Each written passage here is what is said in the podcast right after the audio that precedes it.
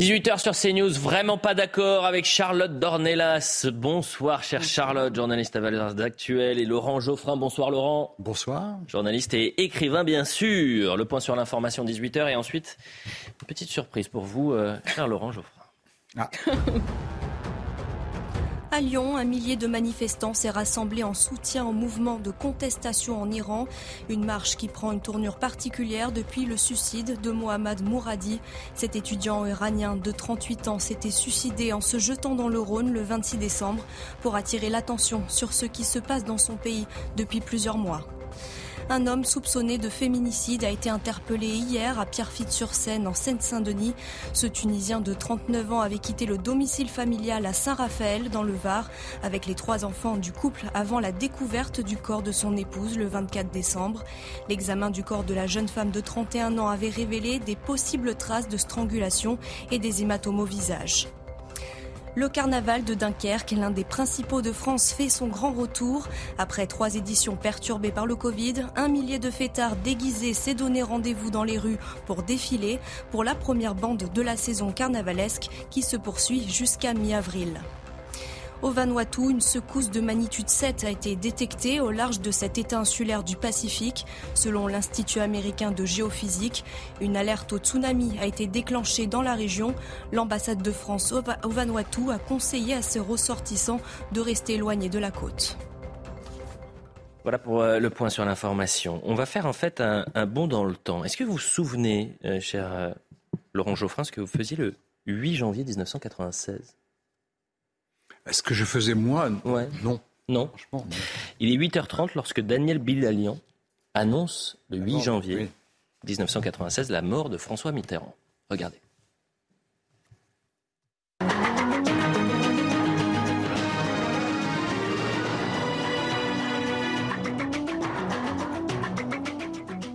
Madame, Monsieur, bonjour. Un télégramme laconique du secrétariat de l'ancien président de la République, Monsieur François Mitterrand, annonce à l'instant la mort de M. François Mitterrand. M. Mitterrand est décédé ce matin dans ses locaux parisiens où il avait pris place euh, depuis euh, son départ de l'Élysée en mai dernier.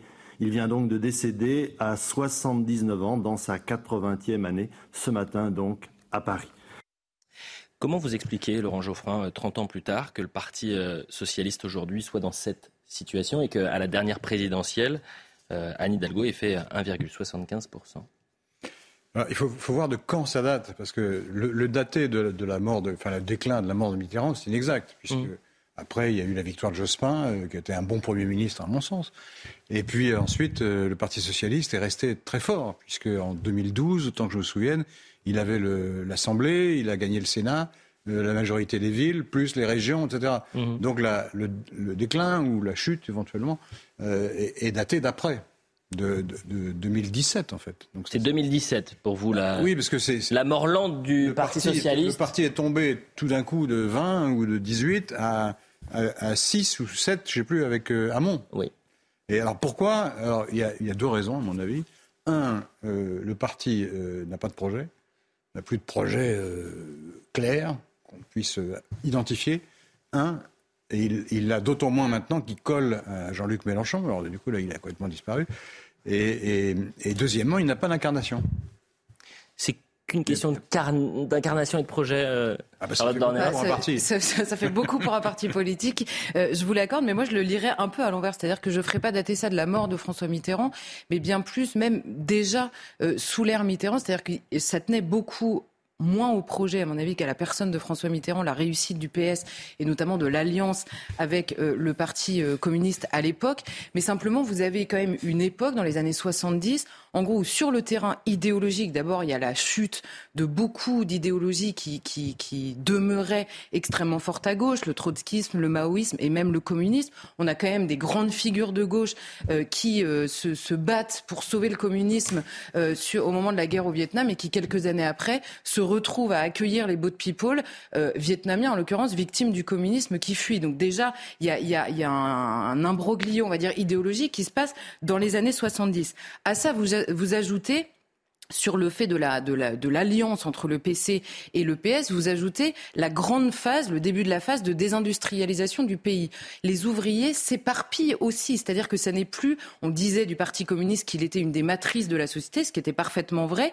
Et au moment de cette désindustrialisation et donc de l'émiettage, on va dire, des forces euh, ouvrières, arrive par ailleurs la communion à une idéologie plus, alors que certains ont appelé droit de l'homiste, hein, je pense à, Marcel Gaucher notamment dans sa critique, mais euh, euh, simplement à une idéologie beaucoup plus individualiste qui s'est beaucoup retrouvée à gauche parce que on a tendance à dire que le Parti socialiste a abandonné les ouvriers, mais ce qui est vrai, c'est qu'historiquement, le Parti socialiste n'a jamais été un parti d'ouvriers. C'est le Parti communiste qui l'était. Et par le biais de l'alliance, ça a été fait. Et mm. ensuite arrive en effet la stratégie de se dire, puisque les ouvriers sont trop conservateurs et finalement ne votent plus pour nous euh, à la faveur de cet émiettage, eh bien, on va se focaliser sur les minorités. Et là arrive un moment où c'est carrément inaudible. Euh, vous n'avez pas tout à fait tort. C'est vrai qu'il y a eu euh, beaucoup de l'importance donnée aux questions de racisme, questions sociétales, etc. C'est vrai ça. Mais Déjà sous Mitterrand. Quand vous regardez les votes, encore sous Hollande, vous avez une partie des classes populaires qui votent à gauche hein, quand même. Pas non plus qui votent Hollande. C'est toujours l'inertie euh, en politique, vous savez. Oui, enfin bon, et, la politique menée au départ consistait quand même à, à, accorder un certain nombre d'avantages, de, concessions euh, aux, classes les plus pauvres. Il ne faut pas non plus euh, penser que. Alors, ce qui est vrai, c'est que le Parti socialiste. Euh, l'histoire du communisme, j'y crois à moitié, parce que le Parti socialiste n'a jamais été communiste et pour cause. Il a même été anticommuniste. il y a une alliance à, beaucoup de, beaucoup de périodes. Quoi. Donc, et, et, Mitterrand n'a gagné que parce que le PC a, euh, ne faisait plus peur parce qu'il était plus faible. Je retiens en revanche. Donc l'affaiblissement du PC n'entraîne pas automatiquement l'affaiblissement des, socialistes. Des intellectuels de gauche, de la place de la gauche. Je retiens quand même que vous avez dit aujourd'hui il y a un problème d'incarnation et il y a un problème de bah projet. On continue à faire un bond dans le temps. Cette fois-ci, on est en 91 et euh, François Mitterrand parle de l'immigration illégale. Écoutez. Il est bien normal que les immigrés clandestins sachent que cet État qu'il désirait tant se trouve dans l'obligation, parfois morale et en tout cas légale, de les faire retourner chez eux.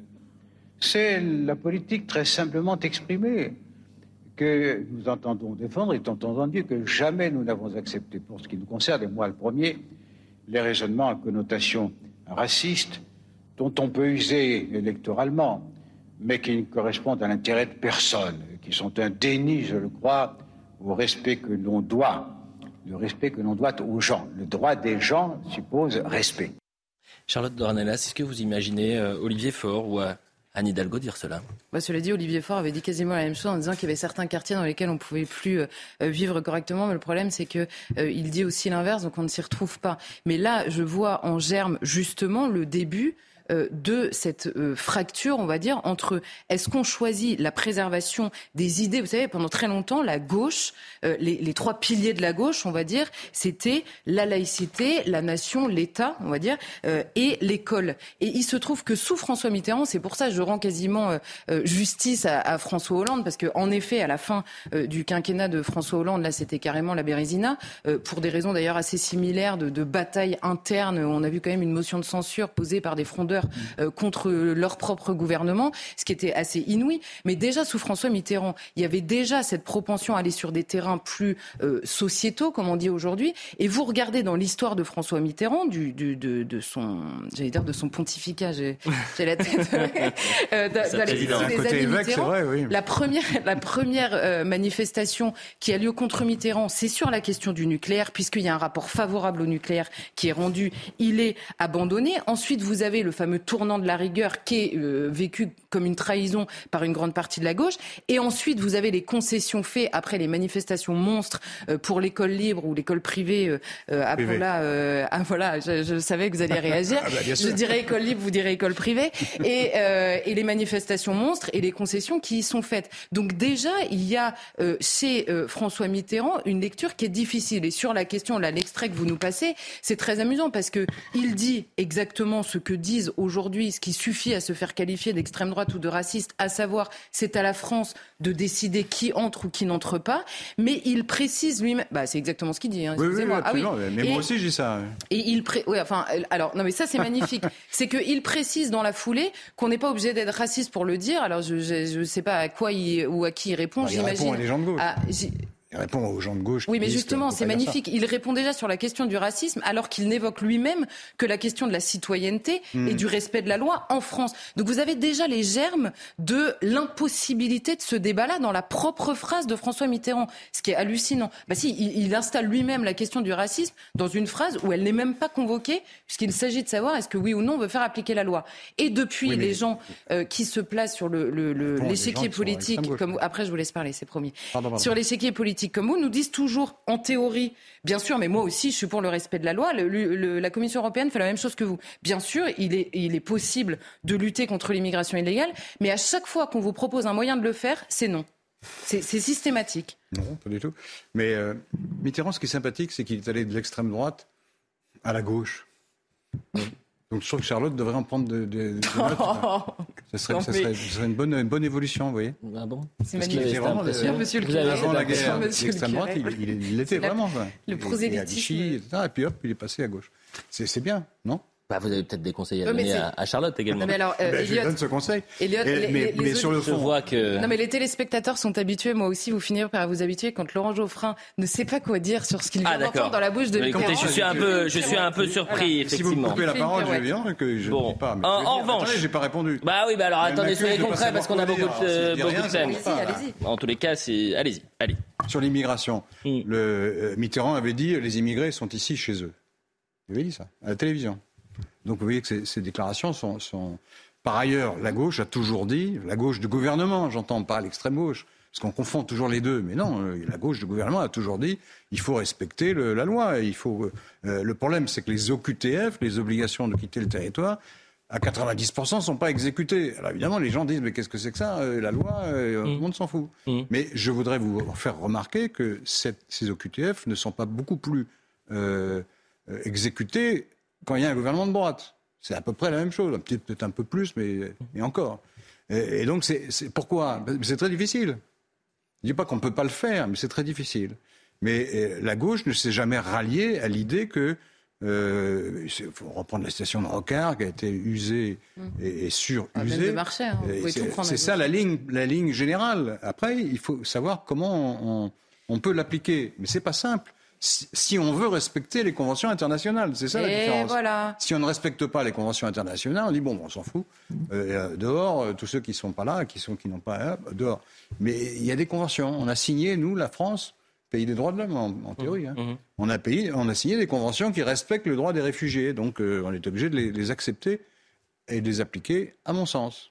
Non mais c'est parfait parce que vous venez d'expliquer exactement pourquoi en théorie on est tous d'accord pour dire qu'il faut appliquer la loi et pourquoi en pratique c'est rendu impossible par le fait que euh, la, la gauche la qui a gauche. proclamé pendant des années que, le que, Dieu était mort a fini par nous remettre Dieu dans les conventions internationales. C'est-à-dire c'est le truc c'est intouchable. Dieu, vous- vous parlez des ouais. conventions internationales comme s'il s'agissait de dogmes. C'est-à-dire que les conventions internationales sont rédigées par des hommes, adoptées, ratifiées par des hommes. Elles peuvent être dénoncées par des hommes, notamment en fonction de la situation. Je suis contre qu'on les trouve- dénonce. Or, or, il se trouve, bah, on peut les dénoncer vous êtes sur pour les ça. dénoncer, mais moi, Eh je suis bien, pour qu'on les c'est pour ça, pas. c'est Voilà. pour ça que je vous dis qu'aujourd'hui, en l'état actuel des traités ou de parties de traités, d'alinéas de certains traités du droit international, il est impossible d'exécuter plus d'OQTF que nous ne le faisons aujourd'hui. C'est très simple. Pourquoi? Parce que la majeure partie des OQTF ne sont pas exécutées d'abord parce qu'elles sont euh, euh, laissées au libre cours des personnes pour qui elles sont prononcées et que personne ne les suit. Ça, c'est une chose. Mais même quand ils sont placés en centre de rétention, vous avez une procédure qui s'est complexifiée au fil des ans en raison des conventions, en raison du droit international, en raison de la jurisprudence des cours suprêmes, qui fait qu'elles sont aujourd'hui inapplicables. Je crois que la raison principale, c'est parce que les pays d'origine ne veulent pas reprendre leur Non, c'est pas la raison principale. C'est une raison importante, puisque C'est- une les- raison. les- les- il faut des laissés-passer consulaires, hein, c'est ça oui. Ils sont donnés au compte-gouttes par les pays. Alors, Évidemment, vous avez pas. raison, c'est une raison, mais je Ah, vais vous donner simplement un chiffre. En centre de rétention administrative, c'est déjà une infime partie des gens sous OQTF. 50%, et je finis ma phrase, allez-y. 50% en centre de rétention sont libérés avant la fin de la rétention en raison du droit, du droit actuel. On s'écarte donc d'un vice de procédure. Mais c'est très intéressant. Moi, j'ai commencé hein, parce que euh, la déclaration de euh, François Mitterrand est quand même fascinante. Il hmm. dit les personnes qui arrivent illégalement sur notre territoire ont vocation à rentrer chez elles. Hmm. C'est clair. j'ai commencé. Tous les gouvernements de gauche ont dit ça. Ah, hein. Tous les gouvernements de gauche. Donc j'ai l'impression. Ah, donnez-moi de cinq personnes à gauche aujourd'hui qui pourraient dire ça. De ne pas le faire. Non, mais c'est pas ça que je dis. Je reproche rien. J'ai l'impression que je n'ai pas entendu ce discours-là depuis un certain temps chez les responsables politiques de gauche. C'est ça que je veux dire. Avançons. Olivier Faure, tiens, la Baïa. Très bonne, euh, on en a parlé cette semaine, euh, le manque de clarté du ministre de l'Éducation nationale concernant les tenues vestimentaires à l'école, à savoir camis et les abayas. Olivier Faure également en a parlé vendredi. Je ne crois pas que l'abaya soit un vêtement religieux, mais s'il y a une provocation de tel ou tel groupe qui cherche à travers une manifestation vestimentaire à faire de la propagande, alors là c'est un problème. Et je redonne quand même la déclaration de euh, Pape Ndiaye. Ce n'est pas à moi, c'est pas moi qui vais chaque matin regarder des photographies de vêtements et puis décider si c'est un caractère religieux ou pas. Nous ne pouvons pas définir juridiquement une abaya. Vous imaginez ce que ça veut dire Je vais publier la longueur. Euh, la forme du col, la couleur et la largeur de la ceinture. On ne va pas s'en sortir.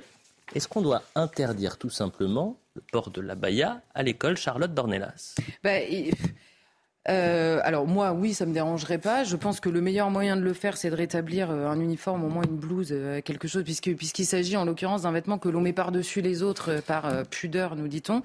Eh bien, on n'a qu'à imposer le vêtement qu'on va mettre par-dessus les autres à l'école. donc au minimum la blouse, qui a déjà été le cas en France, et pourquoi pas l'uniforme, ce qui serait nouveau certes, mais ce qui me gênerait pas du tout. Mais là, le, ce, qui est, ce qui est intéressant, parce que Olivier Faure nous dit alors, le, passage en entier, franchement, je le recommande à tout le monde, il est magnifique. Donc, Olivier Faure nous, nous parle de la laïcité, nous dit que c'est d'ailleurs quelque chose voté par la gauche à l'époque pour le vivre ensemble de tout le monde. Alors, j'invite Olivier Faure et tous les gens qui nous écoutent à aller se repencher sur les débats à l'époque. C'était pas dans un esprit de vivre ensemble, c'était dans un esprit de, de volonté euh, extrêmement rigoureuse de déchristianisation forcenée de toute la société. Bah, vous avez eu l'école, vous avez eu les sociétés On va pas faire un débat sur la 1905, mais vous pouvez pas dire ça. On va pas... Il y avait une partie de la gauche qui était sur cette ligne, je suis d'accord. Mais, mais l'Église catholique avait, avait un pouvoir énorme à l'époque. Non, mais attendez, c'est bah, donc, donc vous êtes d'accord avec moi. Il luttait contre le pouvoir excessif de l'Église. mais le pouvoir. Mais, si vous lisez Jaurès et, et, les, et les promoteurs de la loi, ils n'ont jamais dit qu'ils voulaient. Restons sur la balle. C'est un autre débat. C'est très intéressant parce que je m'attarde simplement 10 secondes, c'est que toute la gauche à l'époque les lois qui ont été votées, qui ont précédé celle de 1905, concernaient l'école. Vous avez raison, l'Église catholique avait eu un, véritable pouvoir dans la société, et non pas dans le monde politique. Dans la société, pourquoi? Parce que c'était les communautés religieuses qui géraient les hôpitaux, qui géraient les écoles, et c'était vrai dans la tradition. La République, en l'occurrence plutôt les, républicains, donc ce qui était à l'époque la gauche, ont voulu arracher euh, à, la société ces 60 000 euh, religieux. L'éducation des enfants, oui, oui, 60 000 60 000 religieux français hmm. qui partent en exil.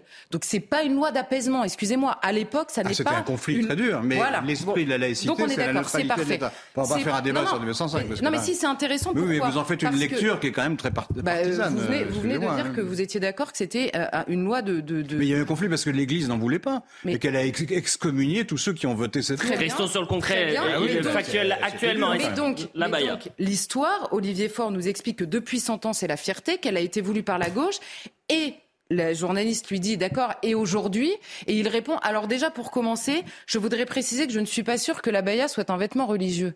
Non mais c'est magnifique en fait c'est magnifique parce qu'il incarne là une lecture qui est beaucoup trop courante à gauche. On parle souvent de cette lecture à la France insoumise mais là c'est Olivier Faure qui a adopté la laïcité quand il s'agit de casser euh, l'église catholique et qui retrouve une lecture catholique de la laïcité quand il s'agit d'analyser l'islam. Je suis désolé c'est strictement ça puisqu'il dit lui-même qu'il s'agissait de casser l'Église catholique. Il, non. il dit euh, dans la société, si vous voulez, de déchristianiser la société. Non, l'État. Et, non, non, mais non, justement. Mais si, l'école.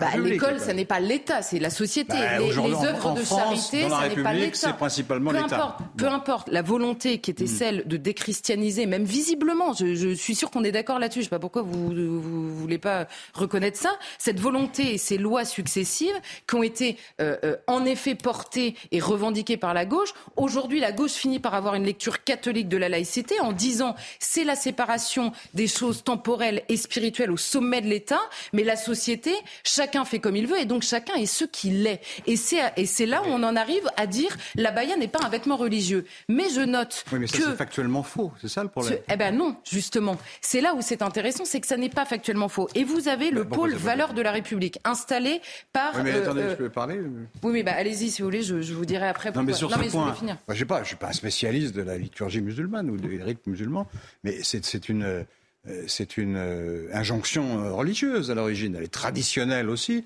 et, et elle n'existe que dans certains pays musulmans particulièrement euh, intégristes. Quoi. Dans le Maghreb, il n'y a pas, pas beaucoup de- de- d'après ce que j'ai lu. hein.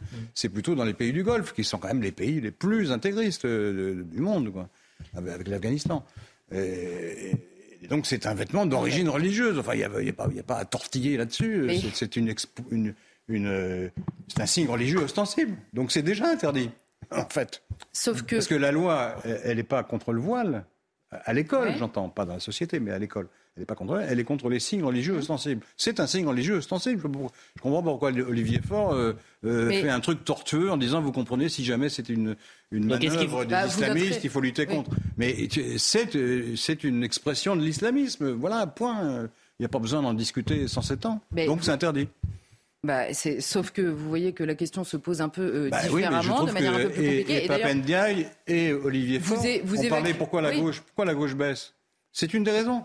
Il faut vous dire les choses. Oui, sauf que le- la, la, la distinction que vous avez fait, euh, la, gauche établit la même distinction même sur la question du voile. Pourquoi? Parce que, et c'est là où je voulais vous citer, le pôle valeurs de la République, installé par euh, Pape Ndiaye, justement sur cette question euh, des offensives islamistes à l'école, dit qu'elle veut une volonté de clarification, alors que les élèves et parfois leurs familles dénient fréquemment toute dimension religieuse au port de ces tenues, mettant en avant leur caractère culturel. Vous l'avez dit vous-même, tous les pays musulmans, euh, enfin toutes les musulmanes, on va dire, ne portent pas la baya, ce qui ne fait pas d'elles euh, des euh, musulmanes moins bonnes ou non. Ça n'est pas à moi de le dire. Simplement, même les islamistes vous expliquent que c'est un choix de la femme. C'est vrai pour le voile, c'est la même rhétorique. Oui, c'est- donc si c'est un choix, ça veut dire que Oui, c'est pas enfin- une obligation religieuse.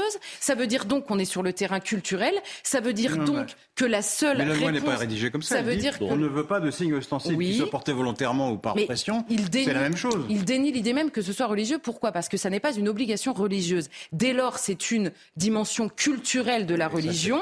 Et donc, Ça, la seule réponse que peut faire la France, c'est l'assimilation culturelle. Assimilation rejetée par Oui, tout non, le monde. Est-ce que je là, peux vous mettre d'accord sur une seule chose? Oui, c'est les, attendez, je- c'est- Non, c'est les non, partisans du voile à Laurent l'école Geoffrin. qui disent. Laurent Geoffrin, est-ce que je peux vous mettre d'accord sur une, seule chose? Oui. L'heure de la 18h20. pub. Bah oui, C'est l'heure 18h22. de la pub. oui. Il est l'or. Il est il est là. Seigneur. Et le veau d'or. Le faute d'or.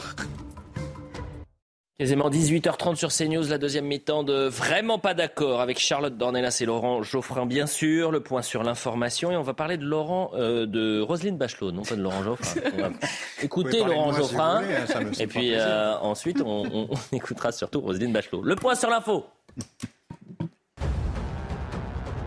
Un hommage a été rendu ce matin à la policière Clarissa Jean-Philippe, tuée le 8 janvier 2015 par le terroriste Hamidi Koulibaly à Montrouge. Un portrait de la policière et une plaque signée de sa mère longent le trottoir de la rue. Clarissa Jean-Philippe avait été abattue d'une balle de Kalachnikov dans le dos par le terroriste Hamidi Koulibaly, auteur le lendemain de la tuerie d'un hypercachère. Au Sénégal, au moins 40 personnes sont mortes et des dizaines blessées lors d'une collusion entre deux bus cette nuit. Selon euh, les premiers éléments de l'enquête, un bus a quitté sa trajectoire à la suite de l'éclatement d'un pneu avant de heurter frontalement un autre bus venant en sens inverse. Le président sénégalais a décrété un deuil national de trois jours. Novak Djokovic gagne son premier titre de l'année à Adélaïde en Australie. À Melbourne, le Serbe, cinquième mondial, tentera alors de gagner son dixième Open d'Australie. Il n'avait pas pu y jouer l'an passé à la suite d'un embroglio juridico-sanitaire. Non vacciné contre le Covid, Novak Djokovic avait finalement été expulsé du pays. Avec euh, la rédaction de CNews. Roselyne Bachelot, je le disais, ancienne ministre de la Culture, a fait une déclaration. Alors on en a parlé dans, dans Punchline. Et comme c'est marqué, vous m'avez dit, il faut absolument le traiter. Euh, C'était ce vendredi, elle a parlé de nos églises en France. Euh, je rappelle qu'il y a euh, 42 000, euh, c'était en 2018 hein, le recensement, mais 42 000 églises et chapelles paroissiales en, France. Et voilà ce qu'elle dit, l'ancienne ministre de la Culture. Il y a des églises qui ont une forte connotation affective. Il y a un patrimoine culturel du 19e siècle qui n'a pas grand intérêt. Il faudra que les citoyens qui se sont intéressés, c'est bien, se prennent par la main et décide, cette église, on va la sauver, mais on ne pourra pas euh, demander à, l'État. Euh, L'État, il va falloir qu'il se recentre sur un patrimoine notoire. Il faudra que les citoyens qui sont intéressés se prennent par la main. Euh, ça veut dire quoi le patrimoine notoire, Charlotte Dornelas? J'imagine qu'elle fait une distinction entre euh, les, grands bâtiments que tout le monde veut sauver, mais on pourrait faire cette distinction sur euh, les châteaux qui tombent en ruine, sur euh, mmh. les, tous les lieux du patrimoine. Comment? On, fait cette distinction. Bah, C'est-à-dire que j'aimerais bien. et c'est dans le, c'est dans la tradition du patrimoine. J'aimerais bien qu'on, si au moins cette distinction pouvait servir à ce qu'on s'occupe correctement au moins d'une partie de notre patrimoine, ce qui est, ce qui est, ce qui est plus compliqué que ça. Mais ce qu'elle veut dire par là, c'est qu'en effet, il y a des églises plus ou moins belles, plus ou moins riches euh, sur le terrain du patrimoine. Euh, et elle dit quelque chose qui n'est pas complètement faux, je vais peut-être vous étonner, mais euh, aujourd'hui, comme l'État est responsable de l'entretien des églises, aujourd'hui les églises qui sont encore affectées au culte, comme on dit, mais dans lesquelles la messe n'est plus dite, ou pour être affectée au culte, il faut qu'il y ait une fois par an le culte soit rendu. Mais ça peut être une messe, donc de souvenirs, ou vous faites venir un prêtre une fois, etc. Or, ça coûte énormément d'argent de garder tout ça, et il y a quelque chose d'assez paradoxal c'est que comme il y a un délitement culturel dans ce pays, on sent la France nous échapper, notamment sur le terrain culturel. On s'accroche euh, euh, tous, hein, on s'accroche de manière ultra affective à tout notre patrimoine. Mmh comme s'il fallait sauver euh, quasiment un musée pour se rassurer de n'être plus rien aujourd'hui. Mais euh, ça coûte énormément d'argent et les églises qui aujourd'hui euh, se sont vidées de la population, cette même population qui veut les garder dans un état absolument parfait, il faut comprendre que ça coûte en effet énormément d'argent. Alors vous avez déjà des associations, des jeunes Français ici ou là, qui ont décidé de restaurer ici un calvaire, ici une église, avec euh, en cherchant les fonds un peu comme ils peuvent. Mais c'est vrai qu'elle elle met, bon, avec euh, avec euh, la manière de faire de Roselyne Bachelot et la manière de dire, mais elle met sur le sur le tapis un sujet qui, qui est réel. C'est-à-dire que cet argent, on le voit sur à peu près tous les sujets. L'argent n'est pas magique, hein, pour mmh. citer pour citer le président de la République. Et, et c'est vrai que c'est une question qui se pose notamment sur nos églises, qui nous fait particulièrement de la peine mais c'est assez paradoxal. On peut aller à une heure où plus personne ne rentre dedans. Laurent Geoffrin. Je ne peux pas laisser dire que la, culture française se délite. Je ne vois pas en quoi elle se délite. Euh, elle a des difficultés, les théâtres ont des difficultés, les cinémas en ce moment, etc. D'accord. Mais la culture française, elle produit. Euh, euh, on a un des rares pays d'Europe qui a maintenu un cinéma national prospère qui, fait toutes sortes de films. Il y en a qui sont pas bons, il y en a qui sont bons. Mm. Et, la domination anglo-saxonne quasi totale qu'il y a sur beaucoup de pays n'existe pas en France en matière de cinéma. C'est la même chose en matière de, chansons populaires. Il y a une chanson française qui a été maintenue, elle aussi, de manière un peu volontariste.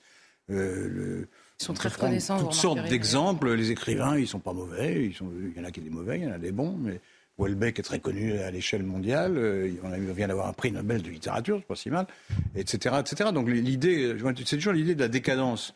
Depuis qu'on est en démocratie, on est en décadence. Non, c'est pas vrai. Euh, la culture française existe. Et qu'est-ce qu'on fait de nos églises Est-ce qu'on protège nos églises ou est-ce qu'on dit c'est finalement. Euh, il me semble. Hein. là, c'est aux citoyens. L'État peut pas tout. Sous hein. bénéfice d'inventaire, que la, philosophie du patrimoine, hmm. c'est pas de sauver tout. On peut pas. On ne peut pas euh, garder tous les châteaux, les, toutes les églises, tous les, enfin, tous les monuments. Et on est obligé de se concentrer, parce que c'est de l'argent public, il n'est pas extensible à l'infini, de se concentrer sur un certain nombre de monuments par consensus. Et avec l'accord de l'Église, en l'occurrence, parce qu'on ne peut pas le faire euh, contre l'Église, euh, de, sacrifier une partie des choses. Moi, j'aime bien les cathédrales, je me fais un livre sur les cathédrales. Et, bon, il y en a qui sont euh, formidables, la plupart, hein. d'autres qui sont moins bien. Alors, est-ce qu'il faut toutes les conserver? Je ne suis pas sûr, ça coûte une fortune. Euh, Mais surtout, il faut se reposer la question de, du but premier d'une église euh, dans une ville, dans un village.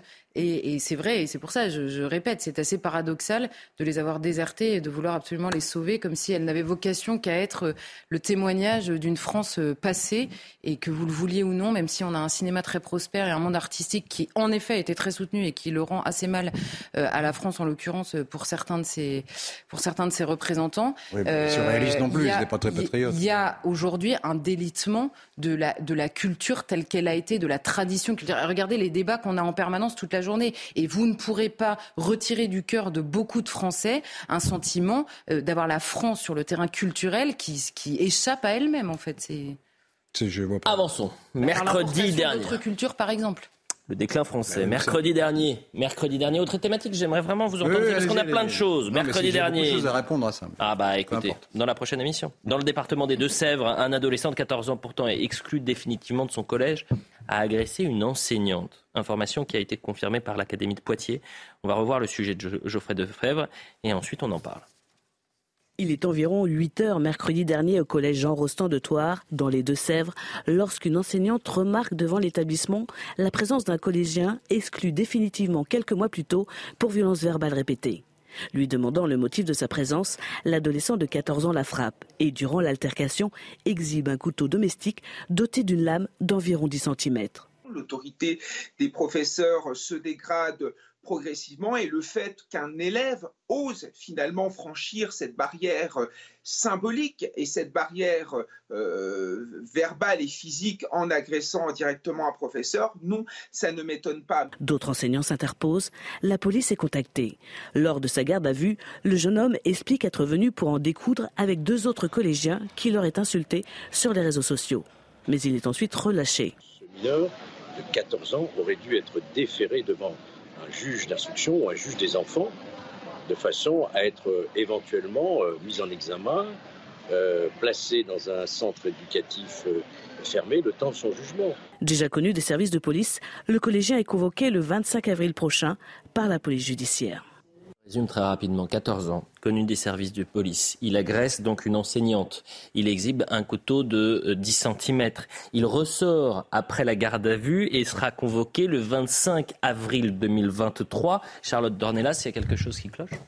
Eh malheureusement, il n'y a, rien qui cloche. C'est-à-dire que dans le système euh, tel qu'il est aujourd'hui, euh, moi, je vois deux sujets qui se dégagent, on va dire, de cette histoire. Le premier, c'est que fait-on dans ce pays des collégiens? Extrêmement violents qui parce que là, on dit il a été euh, exclu définitivement de son collège, mais euh, avec le système des collèges aujourd'hui en France, il est exclu d'un collège, mais il est obligatoirement scolarisé dans un autre collège euh, et où il deviendra un danger non seulement pour les professeurs, et on l'a vu dans cette situation, mais pour les autres élèves, danger physique, mais évidemment perturbateur scolaire dans, dans des collèges qui déjà ont du mal à maintenir un niveau scolaire. Donc il y a une véritable question qui est posée et reposée sans que personne ne la traite. Que fait-on des élèves extrêmement violents et est-ce que leur place est euh, d'un collège à l'autre en permanence au détriment de tous les autres élèves? Puisque tout est vu à la lumière, encore une fois, de cet élève-là. Oui, mais il a besoin d'eux, il a besoin de ci. Oui, mais il est d'abord euh, un, énorme problème pour tous les autres collégiens que nous avons le devoir de protéger. Ensuite, la deuxième question qui vient, c'est la question de la justice des mineurs, qui revient encore une fois. Et il se trouve là où je dis que c'est dans la philosophie euh, de ce qui est voulu au plus haut sommet de l'État, c'est que nous avons une réforme des mineurs qui est arrivée euh, il y a euh, un an ou deux, euh, simplement voulu par le garde des Sceaux actuel, qui sacralise la césure entre le moment de l'acte et la punition. Je m'explique, aujourd'hui, on dit on va faire comparaître très rapidement le mineur pour qu'il sache si oui ou non il a commis quelque chose de mal. Donc là, on va vous dire c'est pas si mal. avant, ça prenait trois ans. C'est pas si mal. Mais attendez, parce qu'il va passer, on va lui dire alors tu as fait quelque chose de mal, donc tu es condamné. Mais ensuite se passeront neuf mois avant qu'il ait la peine, parce qu'on va étudier comment il s'est comporté dans l'entre-deux. Or, euh, d'abord, tous les éducateurs euh, ou ceux qui ont eu euh, à proximité des enfants ou qu'on a eu eux-mêmes ou qu'on a eu à garder savent qu'un enfant a besoin pour apprivoiser la loi de sanctions immédiates et extrêmement claires. La loi est faite pour ceux pour qui elle n'est pas évidente. Hein, parce que euh, normalement, avec une éducation normale, on sait qu'on tape pas sur son professeur. Donc la loi est faite pour eux. Or, cette loi n'a aucune existence à partir du moment où la sanction n'est pas immédiate et sûre et certaine. Et la loi consacre ça. Donc c'est malheureusement beaucoup plus structurel qu'en l'occurrence euh, fait divers. Sanction immédiate, Laurent Geoffrin? Il faut respecter les, lois et les procédures. Euh, moi, je les lois changent. Je, pense, oui, on peut les changer. avoir un avis. Mais je ne dis pas qu'il ne faut pas les changer. Euh, simplement, euh, là où je vais peut-être vous surprendre, je trouve que les agressions contre les professeurs doivent être sanctionnées beaucoup plus sévèrement. Voilà. Clair. Mmh. après, il faut trouver les moyens, mais ils doivent être les professeurs, surtout pour, pour des gens de gauche.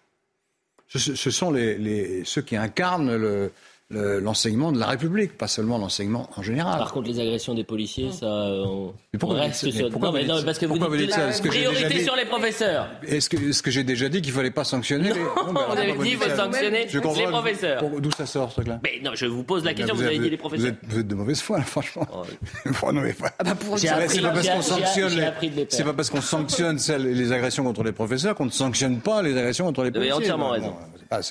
ce sont deux choses différentes. Mais ça va Sinon, ce sont des agressions.